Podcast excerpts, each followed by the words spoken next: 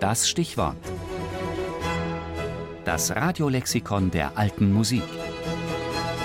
Jeden Sonntag im Tafelkonfekt.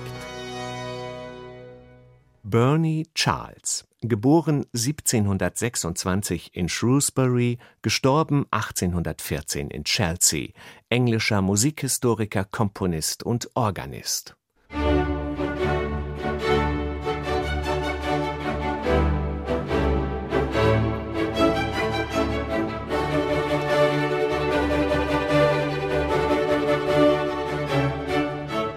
Wenn man etwas Authentisches über die europäische Musik am Ende des 18. Jahrhunderts lesen will, dann führt kein Weg an den musikalischen Reisereportagen des Charles Burney vorbei. Mit dem Anfang der 1770er Jahre in mehreren Bänden erschienenen und sogleich ins Deutsche übersetzten Tagebuch einer musikalischen Reise durch Frankreich und Italien, Flandern und die Niederlande, Deutschland und Österreich schuf der Brite einen Best- und Longseller der Musikgeschichte.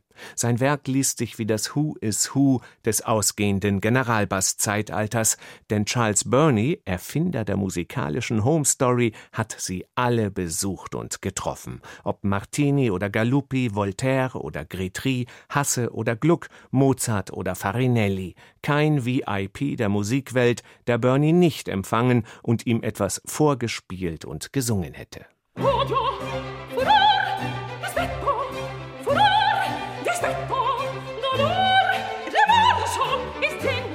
Seine unterhaltsamen Charakterstudien bestechen noch heute.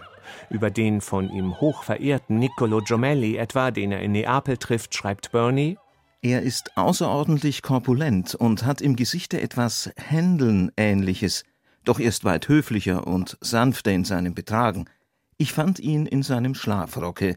Er saß bei einem Flügel und schrieb. Der erste optische Eindruck, den Charles Burney von Christoph Willibald Gluck in dessen Villa in Wien erhält, ist dagegen nicht ganz so herzlich. Sein Gesicht ist stark von Blattern gezeichnet, seine Figur und sein Blick sind ziemlich widrig. Er ward aber bald milder gemacht und er sprach, sang und spielte. Bernies Urteil über Glucks damals neuartige Reformopern ist dann aber höchstes Lob. An Erfindung, zumal in der dramatischen Malerei und theatralischen Wirkung, kommt ihm weder ein lebender noch verstorbener Tonsetzer gleich. Bewunderung und Anerkennung ernten viele der Musikgrößen, die Bernie kennenlernt, doch sein Urteil ist unbestechlich.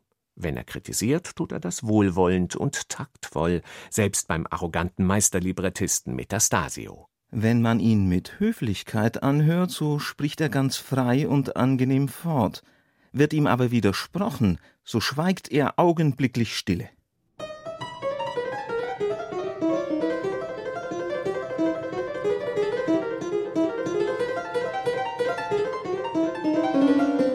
Karl Philipp Emanuel Bach improvisiert vor Bernie mit rollenden Augen auf dem Klavichord, Friedrich der Große spielt kurzatmig Flöte und das Superstar-Ehepaar Faustina Bordoni und Johann Adolf Hasse plaudert angeregt über sein Leben für die Oper. Mit Einfühlungsvermögen und musikalischem Sachverstand bringt Bernie die Musikgrößen zum Sprechen. Denn als Schüler von Thomas Arne, Geiger im Orchester unter Georg Friedrich Händel, praktizierender Organist, Komponist einiger Cembalo, Geigen und Bühnenwerke und promovierter Musikwissenschaftler an der Universität Oxford, ist er ein profunder Kenner und Könner. Dass er zum bekanntesten Musikjournalisten und quasi Erfinder des narrativen Interviews wird, ist eher ein Zufall. Sein Tagebuch einer musikalischen Reise entsteht lediglich als Vorarbeit zu einer groß angelegten vierbändigen Musikgeschichte, die bei weitem nicht so erfolgreich wird wie seine musikalische Großreportage mit Promifaktor